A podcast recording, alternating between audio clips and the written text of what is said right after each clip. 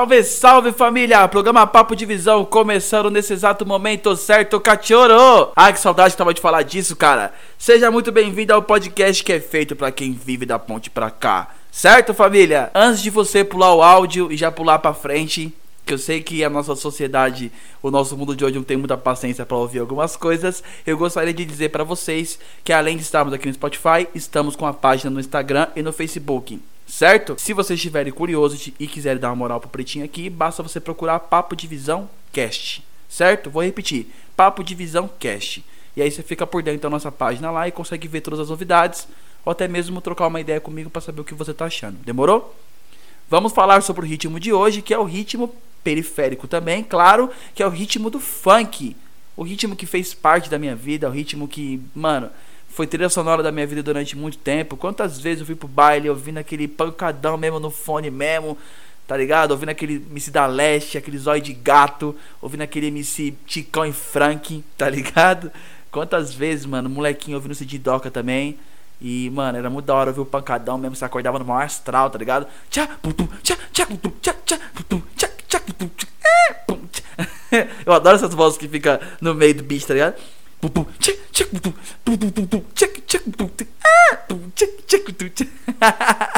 Eu acho muito da hora. Mano, vamos falar sobre o funk que tem. Que até foi muito chamado de funk carioca, né, mano? O nosso funk, durante algum tempo, foi até denominado de funk carioca, né? Hoje a gente pode dizer que a coisa nacionalizou e popularizou mesmo do Brasil, né? Que a coisa acontece aqui em São Paulo, até acontece no Nordeste, no Norte, enfim, né? Com vários tipos de, de, de, funk, então a coisa realmente ficou virou uma, uma música popular mesmo, né? Uma música do Brasil mesmo, né? Mas tem origem do Rio de Janeiro, né? E até e por que, que você está falando do Rio de Janeiro? Porque hoje o meu convidado especialíssimo veio diretamente da cidade maravilhosa de RJ. Meu parceiraço, parceiro. Qual é, mané? Tamo junto, pô. Cara que conta umas piadas que você é louco, mano. Você chora de rir e é um excelente DJ, parceiraço, certo? Chega de enrolação, chega de ficar puxando o saco do convidado. Seja muito bem-vindo, DJ Will Uou! Tamo junto, pô, tá em casa. Tamo junto, tamo junto, irmão. Obrigado pela oportunidade também. Obrigado pelo convite né, da gente poder trocar essa ideia aí com a rapaziada, com a mulherada também. É sempre bom a gente poder fazer essas conexões interestaduais. Caraca, falei até bonito, interestaduais. Chama! e, mano, é bom, é bom, é bom a gente passar um pouco de conteúdo pra galera. Né? Muito bem dito. Agradeço pela oportunidade. Vamos que vamos. Certo, DJ Will. Família, já vai lembrar, segue o DJ Will nas redes sociais. Tá como mesmo, DJ Will lá? É DJ Will, é DJ underline, oh, DJ W I L L underline O W. DJ Will ou. Aí, ó, já segue lá que é o seguinte, parceiraço, toca pra caralho. Eu me acabo de dançar com o DJ Will tá tocando, então tamo junto, certo? Fala um pouquinho de como que foi, né, Will? Fala um pouquinho como foi a sua sua trajetória musical, se teve muita influência no funk, como você começou a ouvir funk aí, de RJ, né? Eu acho que teve uma, uhum. teve uma certa diferença também de São Paulo, né? Eu é, aqui de Sampa. Então fala um pouquinho aí, mano, como você começou e também se o funk teve total influência na sua vida como DJ também. Então fica à vontade, mano. É, eu vou tentar fazer essa mescla porque o funk sempre foi uma, um ritmo originário muito popular aqui principalmente nas nossas periferias, né? Embora na década de 80 não era tão aceito, né, porque era marginalizado por conta disso, quem era periférico, né, e quem é periférico até hoje, tem essa influência diretamente do funk, né? E a gente se pergunta, ah, por que que essa batida contagia bastante as pessoas, né? Além da gente perceber a influência diretamente da cultura negra, questão de atabaque, não é à toa que a gente chama de tambozão, que esses tambozões, né, que a galera escuta e tudo mais, tem influência diretamente das batidas afrocentradas, né?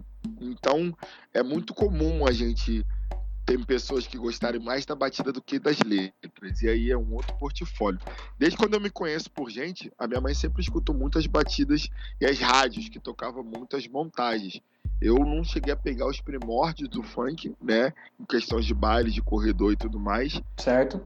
Mas eu cheguei a pegar a época das montagens. Para mim foi uma época muito mais divertida, onde os produtores e os funkeiros pegavam qualquer tipo de coisa, qualquer tipo de situação, seja ele filme, comercial, desenho, e fazia montagem em cima disso. O que, que era de montagem? Era pegar as batidas e colocar, é, sei lá, um determinado comercial em cima dessas batidas que eles colocavam no funk. Então isso pegou de uma tal maneira tremenda, assim. E também no Rio, a gente tinha as equipes que também faziam que divulgasse isso cada vez mais. Cada bairro em suma, tinha a sua equipe, né? Tinha equipe Cashbox, tinha a Furacão 2000, que não era tão badalada, mas ficou depois. Tinha a ZZ, tinha a Espião Choque de Monstros, tinha muitas equipes. Então, cada bairro tinha aqueles bailes específicos, né? Eu que sou de Bangu, tinha o Cassino Bangu e o Bangu Atlético. Então, além disso popularizar muito a questão do funk, né, em questão de bairro regional, né, fazia com que outras comunidades também vinham para esses locais também. E aí minha mãe, tipo, sempre foi assídua e, e, e, e, gostava muito das batidas, só que ela não curtia tantas letras, né? E aí ela botava mais as montagens para me ouvir e curtir as questões. Isso me influenciou bastante, porque na década de 90 isso entrou muito na minha cabeça, né? Batidas mais com meios eletrônicos, com, com influência mais de, de questão de cunho dos bondes, eu peguei também muito, bonde do vinho, bonde do Tigrão, Vixe. eu peguei mais nessa época, eu peguei esse auge aí. E aí eu consegui desenvolver mais essa costura para dentro da minha música, né, para dentro da minha questão, porque já não tinha um viés tão forte dentro da questão da comunidade, falando da realidade, porém tinha um viés mais para dança, do bonde, né, da zoação, da brincadeira, da curtição. Então isso eu agreguei também dentro da minha linha musical, entendeu? Que foda, mano, que foda. Aqui, aqui em Sampa eu acho que a parada aconteceu mesmo já, acho que no começo dos anos 2000, né? Com essa onda dos bonde, que você é louco, a gente, mano, imitava os caras. Eu mesmo, eu falei até no episódio dos anos 2000, mano, eu queria ser os Havaianos, literalmente eu queria ser os Havaianos, tá ligado? E é muito, muito louco. Popular, muito popular eles foram. Porra, com certeza, mas vale lembrar que eu acho que é a parada que, que Sampa. Eu acho que Sampa, a parada do funk aconteceu um pouco depois, né? A gente era muito influenciado pela questão do Rio de Janeiro, muito influenciado mesmo. Eu mesmo posso falar de Cunha, até mesmo do Claudinho Bochecha, tá ligado? Mano, uhum. várias influências que eu tinha, né? Até mesmo quando eu ouvia mesmo MC Frank, MC Ticão, tá ligado? Uhum. Os duelos que tinha de MC, pá. Os rap da antiga mesmo, City Doca. A gente teve muita influência aqui em São Paulo, tocava muito em Sampa, mas muito em Sampa mesmo. Eu era pivetinho ainda, então tava começando a ouvir, né? E a gente já via, mano, como é que era fervoroso o bagulho, o, o funk aí no Rio, né, mano? Como a coisa acontecia de forma muito mais expressiva do que aqui. Aqui tava começando um embriãozinho ainda. Tocava, já tinha os bailes, mas não tinha nada muito originalmente funk paulistano que aconteceu depois, né? Que aconteceu aquela coisa da ostentação e tal. Então, é, vale ressaltar, né? E isso é importante a gente colocar para as pessoas também. O funk, no início dele, que veio da época do DJ Malboro, que trouxe muita influência do Miami Bass, né? Que é essa batida mais sequenciada, né? Que Sim. vem dos Estados Unidos. E aí, quando ele entrou no Rio de Janeiro com essas batidas, ele veio com um cunho marginalizado mesmo, né? Que das pessoas funkeiras cantavam a questão da nossa realidade, né? Da realidade que a gente vivia. Um pouco mais parecido que com o rap. No São Paulo, o rap bateu primeiro, é que a gente chamava de funk. Mas é o mesmo estilo, né? Das pessoas serem marginalizadas, de contar o viés do que acontecia da polícia dentro das comunidades e tudo mais. E isso, para os boys, para a classe elitista, era visto com maus olhos. Né? Ninguém queria. As pessoas pensavam que os baile funk né, só tinha drogado, só tinha disso tudo mais, era lugar de vagabundo. Já cansei de, de, de souber de histórias onde pessoas botavam os ônibus, né, para poder ir para os bailes e tudo mais. E esses ônibus eram interceptados pela polícia e não deixavam as pessoas ir pro baile, porque era um uma galera mesmo que saía do baile. Então, tipo, eu queria curtir o baile lá na, lá na sei lá, em Realengo. Aí a gente fechava um, uma galera aqui da vila, da Vila Kennedy, onde eu moro, Bangu, pegava um ônibus e ia pro baile. Então todo mundo chegava de ônibus, esses bailes fretados, assim. E aí entrou muito com essa questão. A partir do momento que as equipes que tinham seus líderes começaram a ter um poder de engajamento maior, que aí eu coloco o Rômulo Costa dentro da Furacão, que entendeu que o marketing para ele era, era exponencial, era importante, ele começou a cooptar as equipes e fazer a onda dele, que aí já começou a partir do bonde. Quem introduziu os bondes né, na, na, na, época foi a Furacão 2000 junto com a Verônica Costa, né? A mãe, mãe loura e o paizão, né? Aqueles... E aí o que, que aconteceu? As pessoas que cantavam sobre a periferia, né? MC Galo na época, tinha mais gente, né? Que eu não tô lembrando agora, mas o Galo foi o primeiro a cantar sobre a realidade. Esses funks, que eu tenho até uma coletânea que se chama, vale até a pena o pessoal procurar, Rap Brasil, né? Tem o Rap Brasil 1, Rap Brasil 2 e Rap Brasil 3 fala muito desse rap de comunidade, esse rap que a gente falava que era o rap de favela mesmo.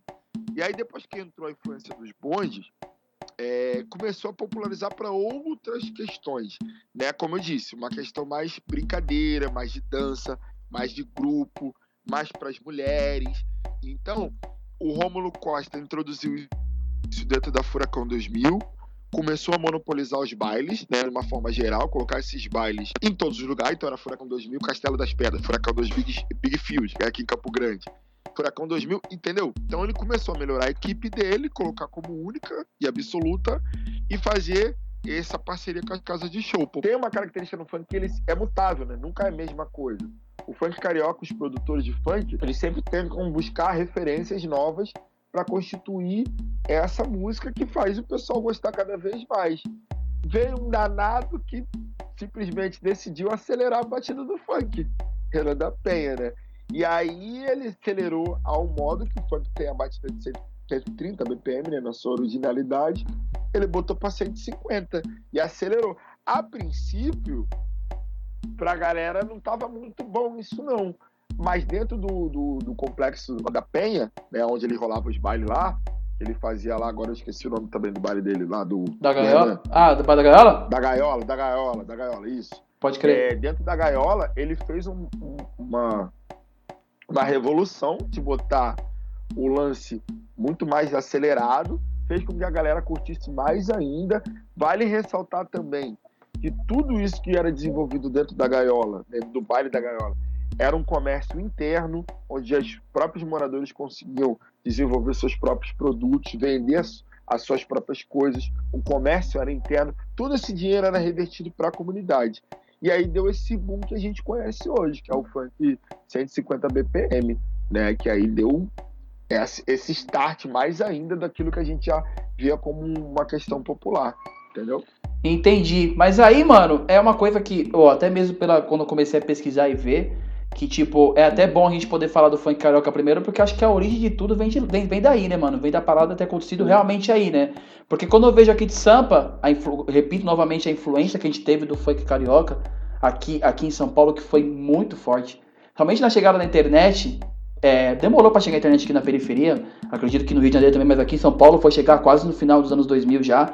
Então quando a gente começou a receber essa parada, a gente via os clipes da Furacão 2000, tá ligado? O show da MC Smith, uhum. os MC Smith dançando pra caralho no palco. A gente uhum. chapava, mano, a gente chapava real. Os duelos de MC que rolava, né? Então, junto com o rap aqui em São Paulo, que já era muito forte, até mais consolidado, né? A coisa, uhum. a coisa veio muito forte e trouxe uma, uma referência mesmo de autoestima também, né, mano? Junto que até mesmo o rap já tinha. E assim, até te perguntei porque eu falei, putz, mano, o, o funk pra mim aqui em São Paulo, né? Foi uma coisa de muita representatividade também, trouxe muito a nossa realidade, como a gente vivia, nos divertia pra caralho, mas trazia muito também como é que era ser preto na periferia, de como era você sair na rua e a polícia toda hora te parar, tá ligado? Aquela questão de você uhum. também contar muito a sua realidade, né, mano? Eu te falo, mano, é uma opinião minha. São Paulo é, é selva mesmo, tá ligado? O bagulho é louco.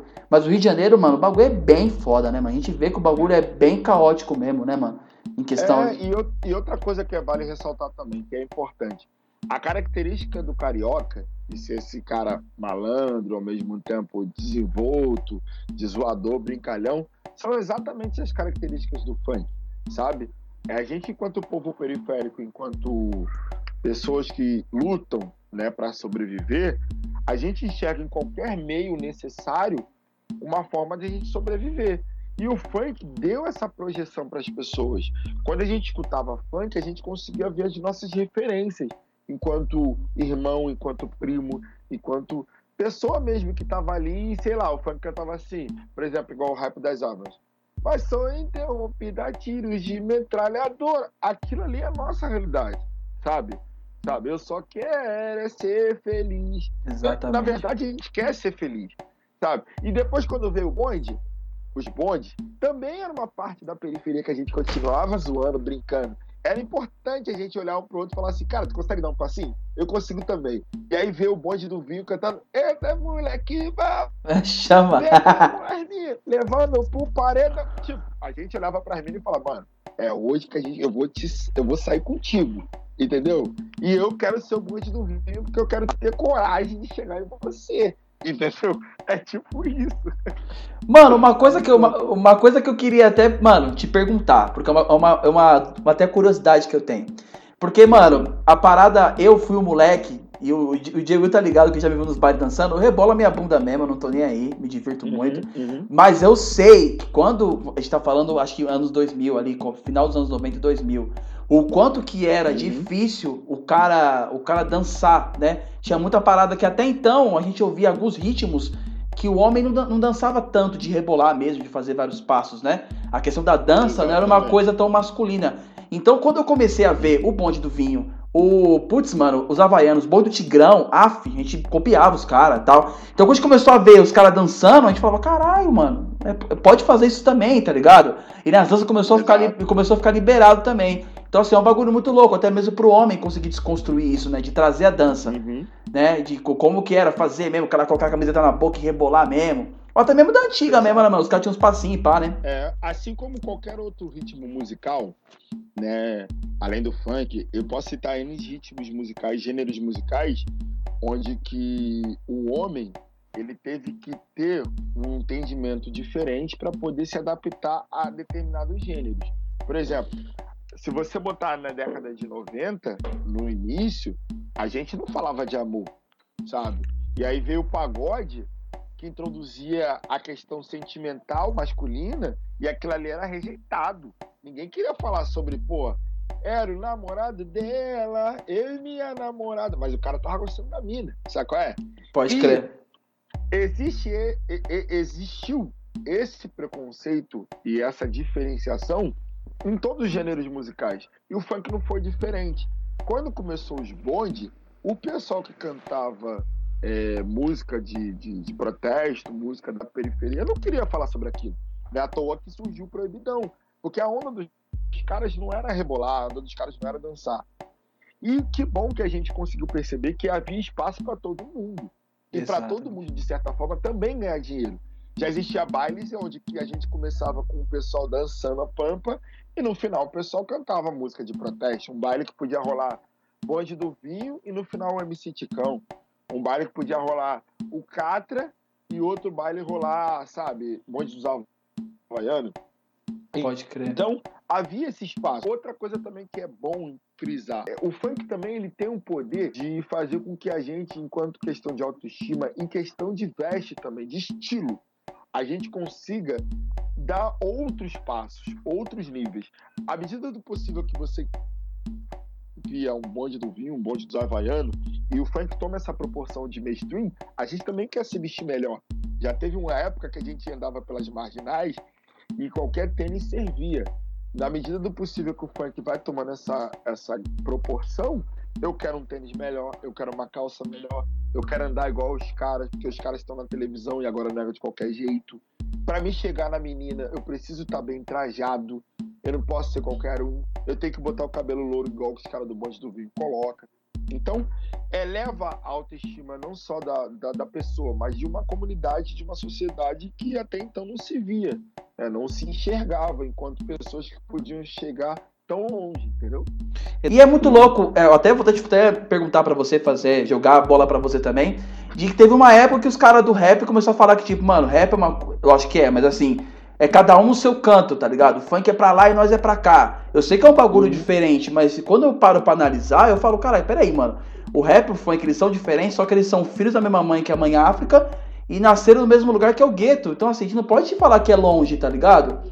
É, então os caras começou a, a, falar assim, não, o bagulho é pá, o bagulho é de rebolar bunda, ou até mesmo falar assim, ah, é o bagulho não é. Mano, o bagulho é totalmente periferia, a gente ouve, a gente cresceu, a gente, é, a gente é, é, os mesmos, tá ligado? A gente passa pelos mesmos problemas. Aconteceu até isso com o samba também, quando o samba realmente cresceu nos anos 90, tornou uma parada muito mais de televisão mesmo, uma coisa muito mais nacional mesmo, os caras, ah, é o, o samba pra cá e nós pra cá e tal, aquela coisa, eu sempre falava assim, pô, mas a gente é do mesmo, é a mesma parada, a gente ouve, tá ligado? E até tinha uns caras que ouvia né, nas, nas caladas, não dizia que ouvia, né, pra dizer que não, não tô ouvindo funk, mas sempre ouviu mesmo. Então, tipo, eu não entendia muito esse bagulho, né, mano? Uhum. É, na verdade, o que acontece? É, a gente, enquanto negros, enquanto pessoas periféricas, mais uma vez falando, a gente sempre foi doutrinado e educado e quando a gente ganha o pão, a gente não quer dividir, sabe? E a gente encabeçava muito esse discurso de depreciação e auto-ódio, sabe? E aí, no exato momento que você dava ênfase a algo que já estava pré-estabelecido, é nem pré-estabelecido, estabelecido, é, não era legal misturar. E a gente tinha uma ideia muito distorcida de que isso poderia prejudicar o movimento ou o gênero musical. E aí que acontece? A gente tinha as mesmas ideologias, embora, como eu falei, é, pudesse cada um ter a sua característica, mas a gente tinha, como você falou, frutos da mesma mãe, né, originários do mesmo local, e a gente não se conversava por essas bobeiras, de achar que isso poderia prejudicar diretamente um gênero. E não é, né? E não é. Aqui a gente tem uma brincadeira que na época, assim, o rap para vocês foram muito mais marcantes do que pra gente. O rap no Rio começou de, de uma outra levada, de uma outra pegada.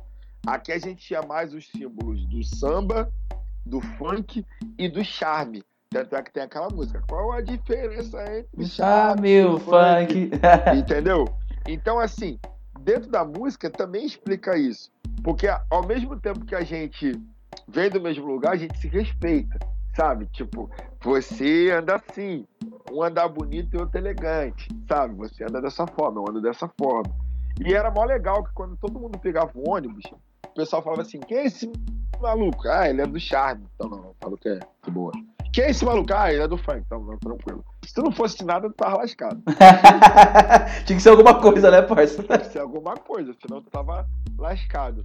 Então, assim, à medida do possível que a gente foi entendendo quais foram os processos de identidade do gênero, né? Como eu falei, tem gente que possa cantar as letras mais pesadas, tem gente que canta putaria, tem gente que canta a comédia, tem gente que canta as danças.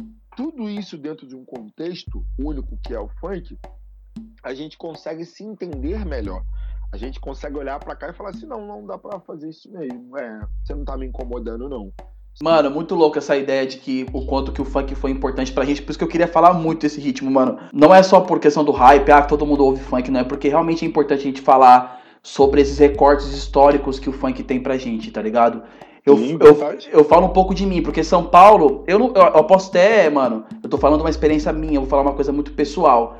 Mano, a gente, a gente, a gente quando ia, era um, é pra ir conseguir ouvir o funk, mas é porque na minha concepção tinha vários tipos de funk. Então aqui em São Paulo é, tinha alguns funks que eram uma coisa mais comercial e tal. A gente gostava mesmo do, do proibidão mesmo, tá ligado? Gostava de uma coisa mais. Uma coisa não mais é, periférica, mas uma coisa que não era tão nacional, uma coisa tão hype mesmo. Então, pra ouvir os para ouvir os funk mesmo que a gente que eu ouvi, que era muito do Rio de Janeiro, a grande, grande maioria no começo, né? A gente, mano, tinha que ir nos bailes mesmo, que é, é igual o Brau fala no som. É, os, é as festas de preto que os boys não cola mesmo, tá ligado? Uhum, aí tinha uhum. nos. Aí foi aonde, eu acredito que foi a minha geração que começou a ficar adolescente nos anos 2000, que começou a surgir os bares de rua aqui em São Paulo, os bares, uhum. os fluxos mesmo, que foi aonde a gente começou a falar assim, mano, quer saber? Pera aí, a gente vai ouvir a música que a gente quer, o som que a gente quer e vai pôr o som no carro mesmo e foda-se, tá ligado? Porque vocês ficam toda hora tentando tampar a gente, né? A gente, não, a gente ia pra um bailinho, a gente ia pra um baile que tinha alguns caras que era de uma classe maior, mano, a gente, os caras olhavam torto pra nós, tá ligado? Aí, tipo, os caras olhavam meio estranho pra gente, então a gente não conseguia dançar, a gente não ouvia nossas músicas tocando no baile.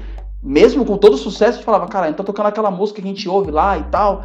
Então aqui em São Paulo, por é, influência do, do, do Rio de Janeiro, a gente começou a falar, mano, Vamos ouvir os, os bailes, vamos, vamos pro bailão de rua, que era onde acontecia. E aí eu vou falar particularmente o quanto foi importante os bailes de rua para mim, que eu tenho as melhores lembranças, as melhores amizades, os bailão mesmo. E era muito louco, porque é, vale lembrar que a molecada de hoje, acho que hoje dá pra ouvir uma música que foi lançada há cinco minutos atrás. A gente demorava pra ouvir algumas músicas, porque. Verdade. O quanto que era, mano, caralho, mano, saiu tal coisa do, do MC Smith, por exemplo, mano, vamos ouvir, pá. Era mó sucesso, era mó, tá ligado? Então. É, a gente gravava em cassete aqui, né? Porra, ó isso, tá ligado? Cassete, Will. Será que a molecada consegue entender isso ainda, parça? Puta que pariu. Pô, depois veio o CD, pra que comprar o CD e não tinha CD. Por isso que eu falei, a pirataria reinou nessa época, né? Mas, não, a pirataria de. Não, a pirataria de todas as regras do jogo mesmo. Aqui também não foi à toa, não. Tinha os DVD do Furacão 2000 que a gente uhum. pegava e comprava. Era, era um bagulho muito foda. Então aqui eu posso até falar sobre um pouco de São Paulo. Que, mano, tem uma parada que eu não sei como é que foi no Rio, né? Não sei como é que acontecia, mas é bom você falar também como é que foi a aparência que você teve da questão. Quando começou a vir o funk ostentação mesmo, que a gente fala uhum. de MC da Leste, a gente fala de pô, MC DD, Bill G3, que era estouradaço. Da Leste, mano, eu frequentava o mesmo baile que o da Leste ia, mas eu acho que não era meu amigo. Mas eu frequentava o baile e quanto era louco aquilo, né? Quanto que o moleque era Pô, foi uma puta perda mesmo, real. Porque o moleque, tinha, um, o moleque tinha um brilho, mano. Chegava no lugar, falava com todo mundo, as minas piravam na dele. Mas o moleque cantava umas músicas de muito proceder. Quem é mesmo do funk, tá ligado? Que fala, mano, todas as quebradas, parte 1, parte 2 e parte 3, tá ligado? Que a gente ouvia, e quando eu sonhava e ouvia a minha quebrada na música, mas a minha quebrada, como eu já falei várias vezes, é na roça que eu moro. Mas quando os caras falavam, vai, você não pode falar nada que a, minha quebrada foi falada na música do Da Leste. As pessoas acham que é pouco isso, não, Will? Mas é um bagulho muito forte, mano. É muito forte, muito forte. De identificação, falar, caralho, a minha quebrada é alguma coisa da hora. Assim como acontece com rap também. Talvez é, com uma outra estética. Né? Era o rap da, da, do, do endereço dos bailes e falava que a gente adorava quando os caras falavam do, do, dos bairros, tá? E é isso, mano. Tu falou uma parada central, assim. Falar das comunidades. Isso era foda. E eu posso falar da importância que foi o funk ostentação para mim. Que o pessoal critica, não sei qual é a sua opinião, Will. Mas a minha concepção, mano, é, é, é, Eu fico tentando imaginar um moleque de periferia que mora num lugar onde não tem saneamento, saneamento básico. Muitas vezes o pai abandonou. Não tem acesso à escola, não tem acesso a porra nenhuma. O moleque quer falar de alegria, o moleque quer falar de coisa boa, quer prosperar coisa boa, uhum. tá ligado? Então quando eu vi os caras cantando, falando de cordão de ouro, de pau, eu falo, pô, isso aí, mano, a gente quer ser isso aí, a gente quer ter coisa boa também, porque a gente não pode ter também. Não pode ter carrão, não pode ter essas coisas. Então é um bagulho muito louco. Eu acho fundamental que vocês criaram para São Paulo em questão de funk e ostentação. Acho primordial. Vocês falam que os cariocas ajudaram vocês a entender, né, como é que era o funk e tudo mais. Vocês conseguiram mostrar pro funk carioca qual era a, o que a gente poderia fazer em questão de estética, daí né, eu falo de clipe, eu falo de qualidade de música também, e principalmente de conseguir desenvolver dentro do funk uma parte que você consegue se financiar, se administrar e ganhar dinheiro. Eu não estou falando que o funk não ganhava dinheiro antes, mas isso era uma coisa muito específica para algumas pessoas. Sim. Vou dar um exemplo. É, geralmente, quando na década de 90, quem ficava com dinheiro eram os donos das equipes ou os donos dos MCs. Às vezes o MC fazia, sei lá, 10 shows na noite para ganhar cada show 50 reais, né? Enfim, quando eu falo de Claudinho Bochecha, eu já estou falando de alguém que foi para uma gravadora, que aí os caras treinaram voz, treinaram é, experimentar o processo de gravação, de fazer uma qualidade maior na música, mexendo e tal, foi. Mas ainda era específico. Chegando ali no Naldo, na Anitta, na Ludmilla, a gente ainda, naquela época, estava falando de pessoas que ainda pegaram esse hype também do Claudinho Bochecha e conseguiram também entender, aproveitar o funk de uma forma periférica e trazer isso também para o mainstream. Mas aí, tipo, pô, peguei o funk e vou cantar pop, sacou? Tipo, sim, é isso. Sim. A partir do momento que a gente conseguiu identificar que o funk paulista fez algo que era administrado pelos periféricos pretos, que era feito com uma qualidade de som boa, que os caras ganhavam dinheiro com aquilo, que isso também fazia com que toda uma economia da, da comunidade também se movimentava, daí o Carioca falou, porra, demorou, eu também posso fazer isso, sabe? A gente já tinha, já tava engateando o funk 150 tudo mais, né? Mas não era algo que ainda a gente enxergava como sendo algo de ostentação. Algo que a gente pode, caraca, isso aqui é foda mesmo. Tanto é que, pô, o Kevin o Chris bate é, rios e rios de dinheiro porque ele conseguiu entender que a estética do funk dele tem que ser baseada em ter uma, um carro maneiro, de ter sabe, uma casa maneira, de ter uma qualidade na música, de tudo isso.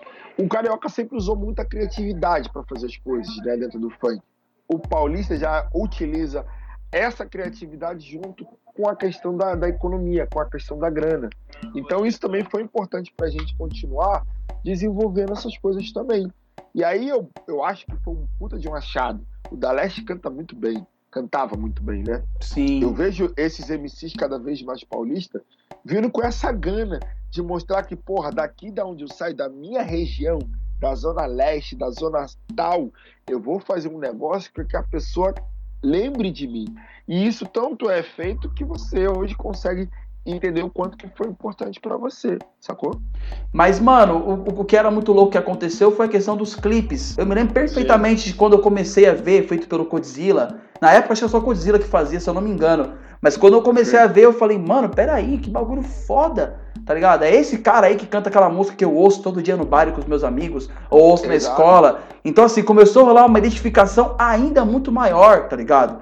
Que, tipo, Exato. mano, foi muito foda pra mim, na minha época, eu era adolescente, tá ligado? Eu falei, pô, eu quero andar, ser bonito assim, eu quero andar assim, eu quero conversar. Tinha muita questão funk, tem muito de trazer um linguajar da gira da periferia mesmo. Então, São Paulo foi muito importante nesse sentido também do funk, de uhum. começar a trazer a palavra do audiovisual pra internet, né? Ou até Exato. mesmo fazer, até mesmo fazer a questão dos, dos clipes, trazendo muito a proximidade da galera da gringa, né, mano? Que também isso deu uma, uma levantada Sim. maior também, né, mano? Sim, sim.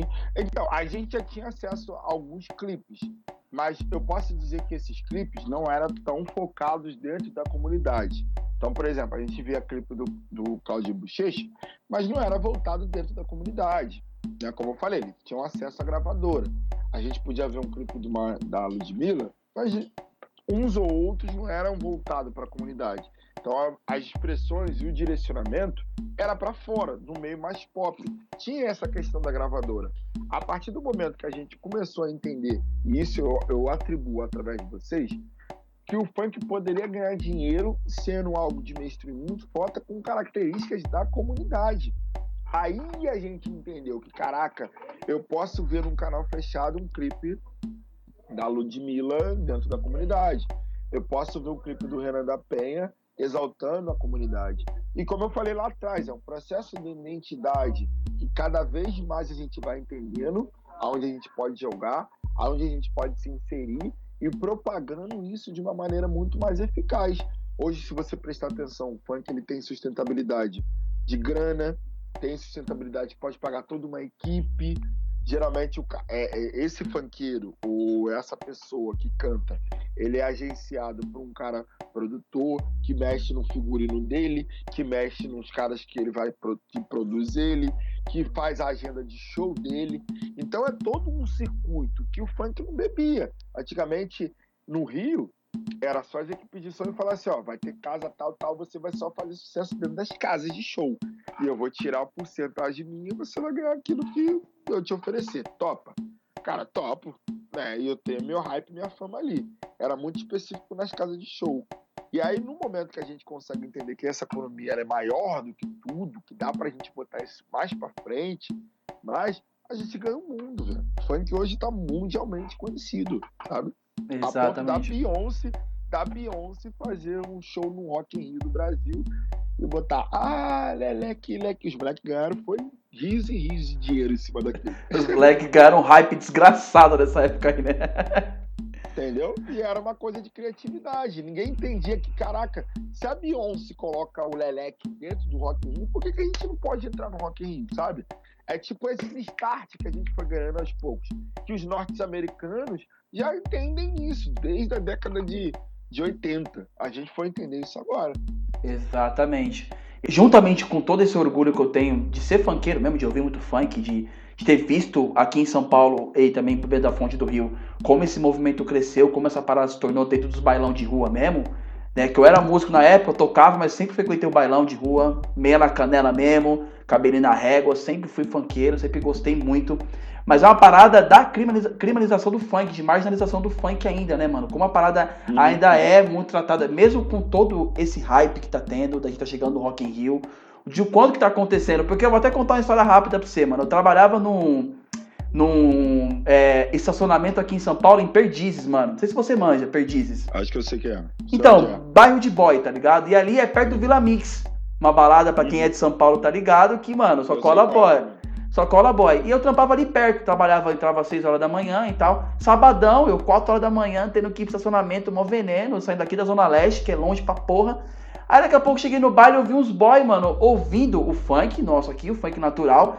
Mano, 6 horas da manhã, em cima do carro, aquela coisa toda, e pá, mano, droga pra caralho. Aí tinha uma senhora atrás de mim, olhou pra mim e falou assim: Ah, mas eles são jovens, eles estão apenas curtindo. Aí rapidamente veio na minha cabeça, eu falei: Caralho, mas quando os moleques da minha quebrada ouvindo funk, é tudo marginal, é tudo filha da puta, né? Que tipo, cara, os, ba os bailão de rua, mano, é, é a mesma coisa que o carnaval, tá ligado? A diferença é que não é bancado pelo governo, tá ligado?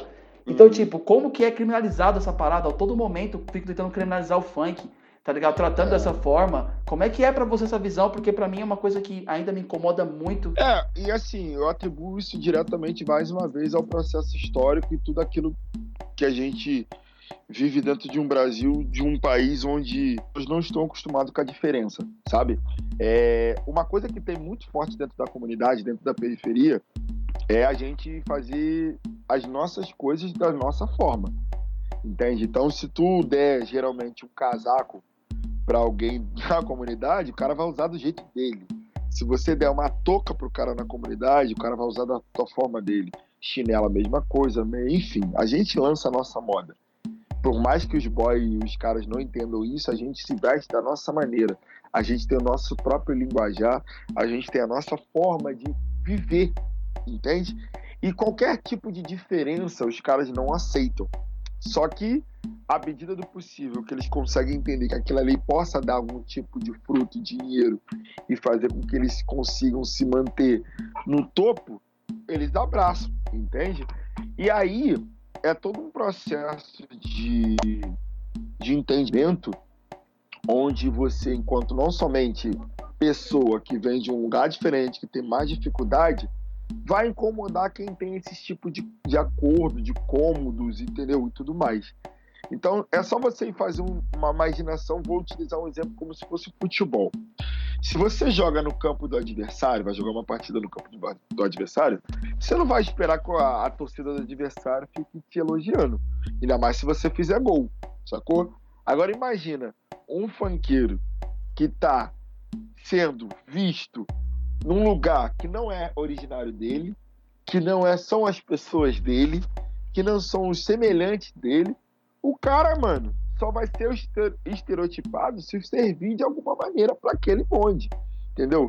Então, o que acontece? A gente quer tirar o melhor de proveito seu e aproveitar se adaptar daquilo que a gente acha que é melhor, entendeu? Então, isso expande de uma tal maneira que a gente vê não somente os boys, mas a própria polícia militar que tem essa ideologia de querer colocar os periféricos numa ordem que nem eles sabem o que, que eles têm, sabe?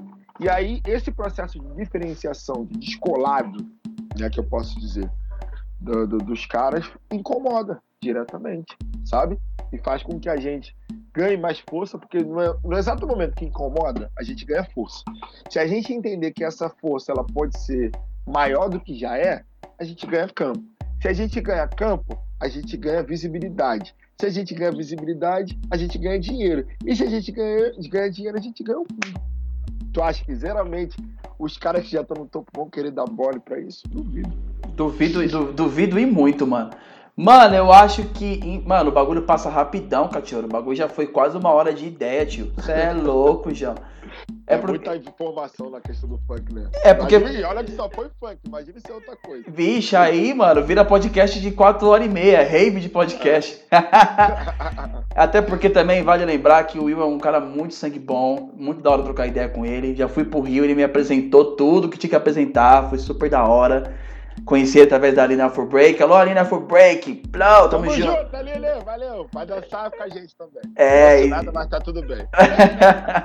mas, mano, pra gente finalizar, eu quero uma visão técnica mesmo da sua profissão, qual é a profissão que eu admiro muito, que é DJ, de como que você vê, tá ligado? Em questão ritmo, de ritmo mesmo, só pra gente dar uma finalizada e, e, terminar lá em cima mesmo, de como você vê o funk, como você tá tocando o bagulho, né? O que que te traz, qual o sentimento que te traz mesmo em todos os sentidos. Quando você toca, sei lá, o funk dá pra tocar em qualquer lugar hoje, né, mano? Mesmo que sim, sim, lugar de sim. boy. Então, como é que você vê essa fita? Porque eu, como espectador, mano, é o seguinte: se não, tem, se não tocou funk na balada, parça, não tem rolê, tá ligado?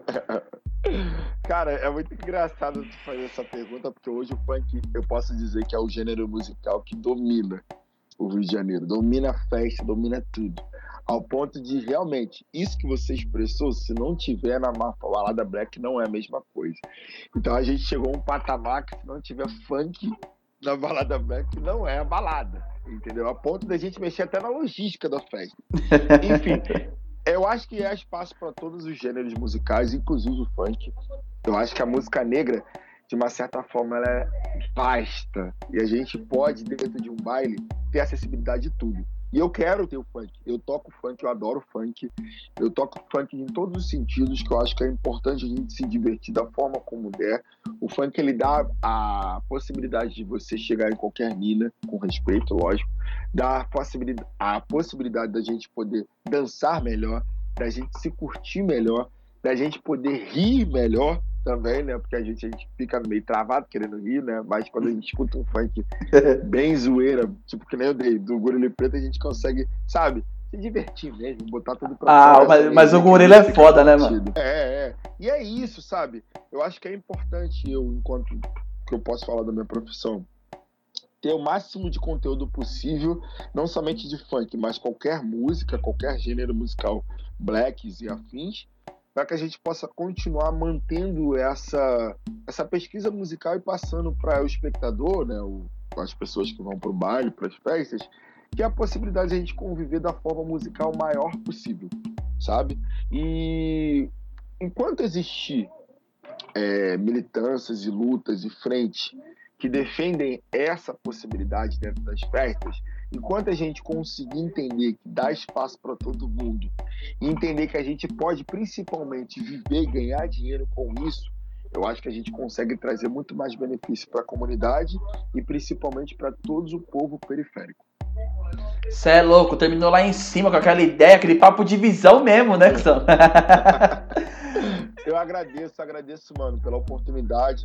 Agora o, o Tá sempre falou de mim, né? agora eu vou dar o meu merchan para ele. Eu acho foda a ideia, eu acho foda a ideia de você colocar um pouco do seu conhecimento da medida do possível, da forma como você é capaz para as pessoas. Eu sou um cara também que eu te admiro, não somente enquanto dançarino, mas enquanto pessoa, pessoa Tarso, eu gosto. Porque você, além de você ser um cara muito inteligente, isso eu admiro em qualquer pessoa, quando a pessoa utiliza a inteligência dela, você é um cara muito querido pela gente, né? Não somente como amigo. Eu acredito que você é um cara que quando chega, abre espaço mesmo e vambora que o Tarso chegou, é mais uma pessoa para somar. Então, parabéns, continua com esse projeto que eu acho que é fundamental para a gente poder passar conhecimento para a periferia de uma forma certa, coesa né, e reta, né, e sem precisar a gente dar muito rodeio. Eu agradeço muito pela oportunidade e, mano, a hora que quiser chamar, a gente pode falar de tudo aí, sabe? Sobre a união dos primos e dos irmãos negros carentes, sabe? Essa pauta é boa, hein, parça, pra fazer. E outra coisa, a gente podia fazer uma pauta das piadas, porque eu falava pra você, mano, eu vou desabafar aqui, gente. DJ Will é o pai das piadas, mano. Tá ligado? Adoro, adoro, adoro. Eu nem vou continuar pra deixar as pessoas curiosas pra te procurar nas suas redes sociais e ver, Oh, tá ligado? Obrigado, obrigado. Galera, curtem lá, procura o Tarso também. Tarso também já volta os podcasts dele pra ele dar uma notícia aí. Tô lá no, no Instagram, DJ Will Wow. Tô no Facebook, William Batista, mas se botar DJ Will Wow também tem. Tô no Spotify também, DJ Wow também, tô lá. Tô no Twitch também, tô no Twitch. Chama! Meu irmão, pode chamar lá. Quiser trocar ideia também, tamo aí junto. E é bom que a gente faz com que o nosso povo chegue em outros lugares nunca antes habitados. Chama, sempre daquele jeito. Gente, eu acho que foi. Eu gostaria muito de agradecer pra quem ouviu até agora. Agradecer muito o Will, muito mesmo. Que tá em RJ, deve estar um frio do caralho. Você me falou que tá um frio da porra aí, né? Tá frio pra cacete, essa quarentena é o Jesus. Fica em casa que a gente vai passar e quando terminar a gente vai fazer um balão só com funk. E com certeza, e não vai nessas ideias desse presidente, não, que ele quer matar a gente, tá ligado? Vai nessas Pelo ideias, amor não. de Deus. Pelo amor de Deus. Gente, Seguem o DJ Will aí, tá ligado? Nas redes sociais dele. E também, se tiver a fim de me seguir também, é Tarso Oliveira93, tanto no Twitter quanto no Instagram, certo? E no Facebook eu tô Tarso Oliveira, tá bom? Família, tamo junto e África. Falou, fui!